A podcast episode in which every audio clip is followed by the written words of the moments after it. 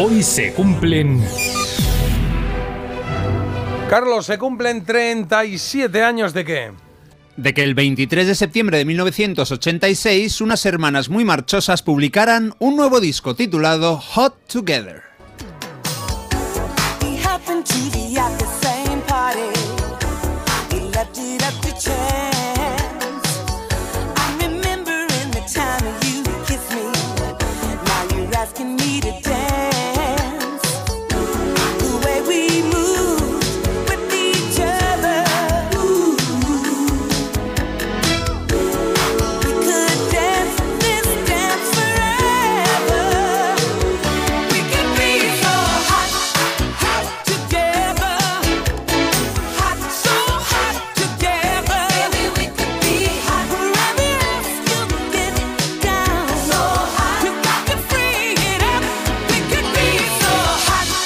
Las Pointer Sisters tienen un currículum sorprendente, desde su estrella en el Paseo de la Fama de Hollywood hasta tres premios Grammy, pasando por 13 canciones que entraron en el top 20 de la lista Billboard. Las seis mujeres que han pasado por su formación son entre sí hermanas, hijas, sobrinas, incluso hay una nieta, pero creo que han hecho bien manteniendo el nombre de Hermanas Pointer, porque claro, si tienes que resumir todos los parentescos en un título, desde luego esto es mucho más práctico y comercial.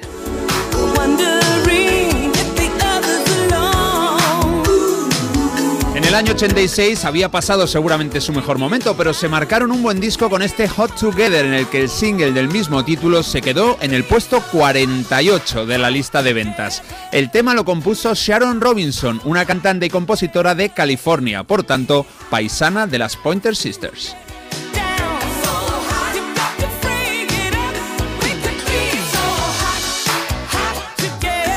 Y recuerdo escuchar esta canción en un vídeo de mejores jugadas de la NBA y me quedé flipando. Bueno, las imágenes eran espectaculares y la canción acompañaba perfectamente. Hoy toca escuchar canciones de discos de artistas estadounidenses publicados en el 86 y se pueden dividir en tres parejas por tipo de música, desde luego encaja perfectamente. La compañera de este Hot Together de las Pointer Sisters se titula Victory y sus intérpretes son los Cool and the Gang. Vamos a escuchar otra canción de baile de los 80, del 86.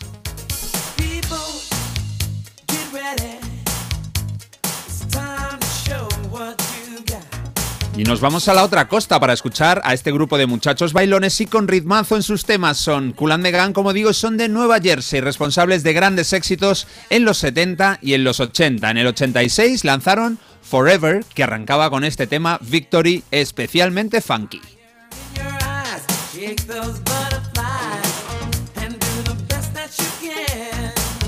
Ya era el decimoséptimo disco de estudio del grupo y es que habían comenzado allá por los 60. Su disco debut es del 69. Después de este trabajo, el cantante principal se marchó para hacer carrera en solitario y no se comió demasiados colines, así que volvió al redil en el 96.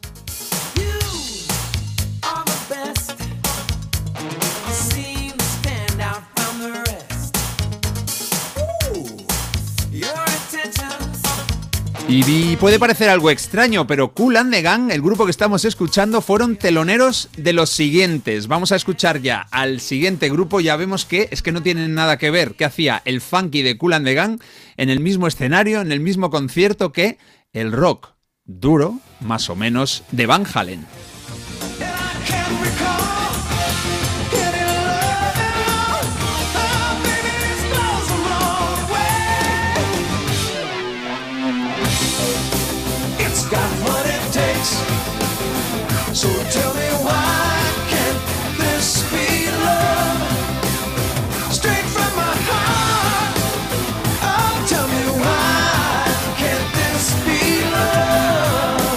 Si tiene lo que hace falta, ¿por qué no va a ser esto amor? Bueno, fue en 2012 cuando Cool and Gang tocaron antes que los Van Halen durante unos cuantos conciertos. Sonidos muy diferentes, pero tienen algo en común estas dos bandas y es que publicaron un álbum en 1986 y son estadounidenses.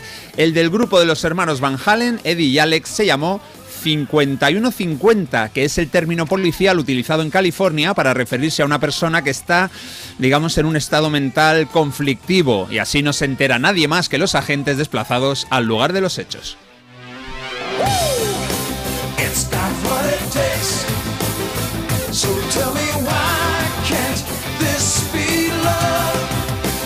Hace poco escuchamos una gran canción de este álbum, el Dreams. Hoy disfrutamos de Why Can't This Be Love con el vocalista Sammy Hagar cantando el primer single del disco, un tema que llegó al número uno en la lista de rock comercial de la Billboard.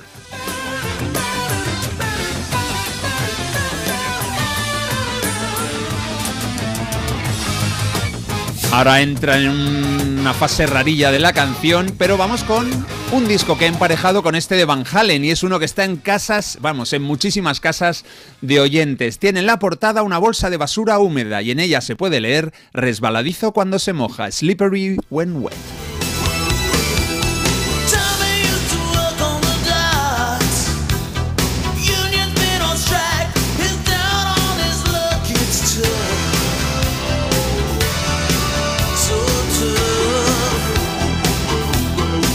Puede decir que fue un triunfo absoluto el de estos cracks, mira, también de Nueva Jersey, como Cool and the Gang. Vendieron más que nadie en 1987 con este álbum, publicado en el 86. Solo en Estados Unidos pasaron por caja 12 millones de cassettes y vinilos.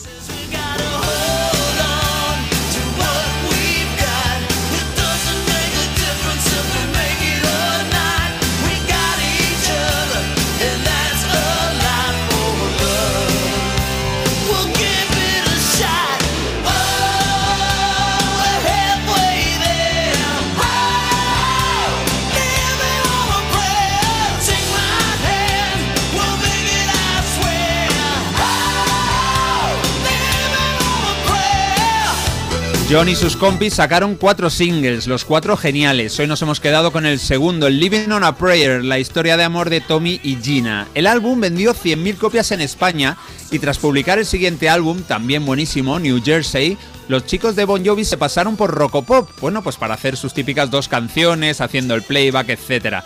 Bueno, pues junto a Beatriz Pecker, me acuerdo que participaron en un sorteo entre las miles de postales que habían enviado los fans para conseguir una guitarra, claro, era la guitarra firmada por Richie Sambora. Bueno, estuvo el tío de 10, súper cachondo.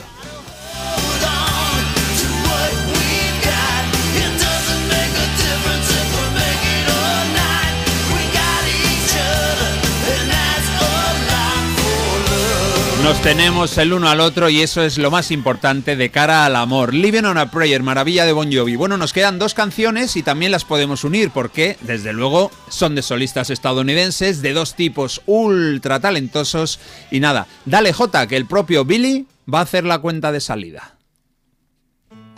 One, two, one, two, three, four. Vaya canción la de Billy Joel. El álbum es The Bridge, El Puente, y su mejor canción ahí, en ese álbum, es esta gozada, Matter of Trust.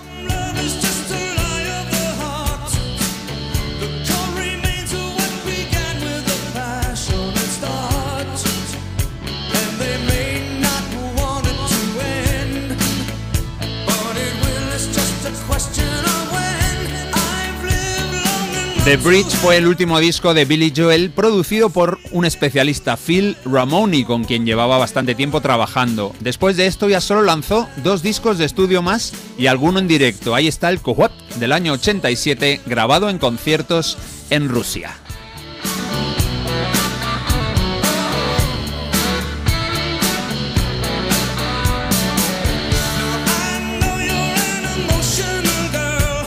Sé que eres una chica emotiva. Bueno, en The Bridge hay un dúo con Cindy Lauper y otro con Ray Charles. Es posible que la idea de grabar con la solista de Nueva York se les ocurriera durante la grabación de We Are the World en el año 85. Estaba todo muy reciente. Desde luego esas dos son muy buenas canciones, aunque este, A Matter of Trust, es el que tuvo con diferencia más repercusión del álbum.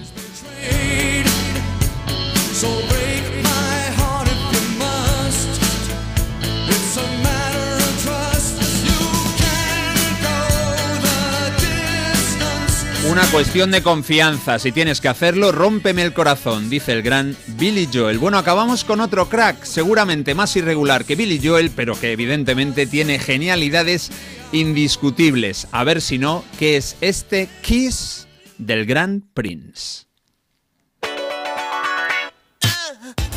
Otro disco de 1986 que se llama Desfile, Parade, y que tiene una portada sexy, para variar.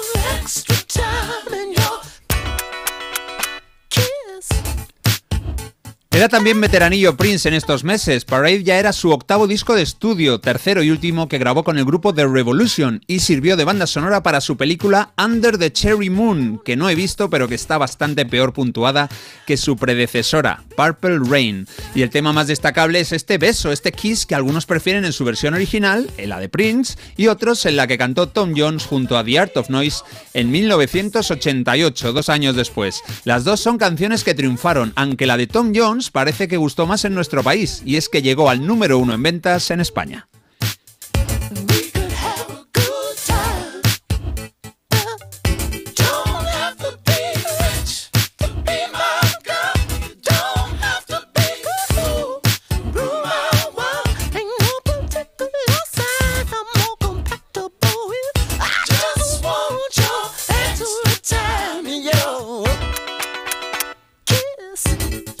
Música muy variada la que publicaron artistas estadounidenses en el 86. Hemos recordado tres parejas de temazos para celebrar que hace hoy 37 años se publicaba un disco hecho para bailar sin descanso. Se llamó Hot Together y era de las Pointer Sisters.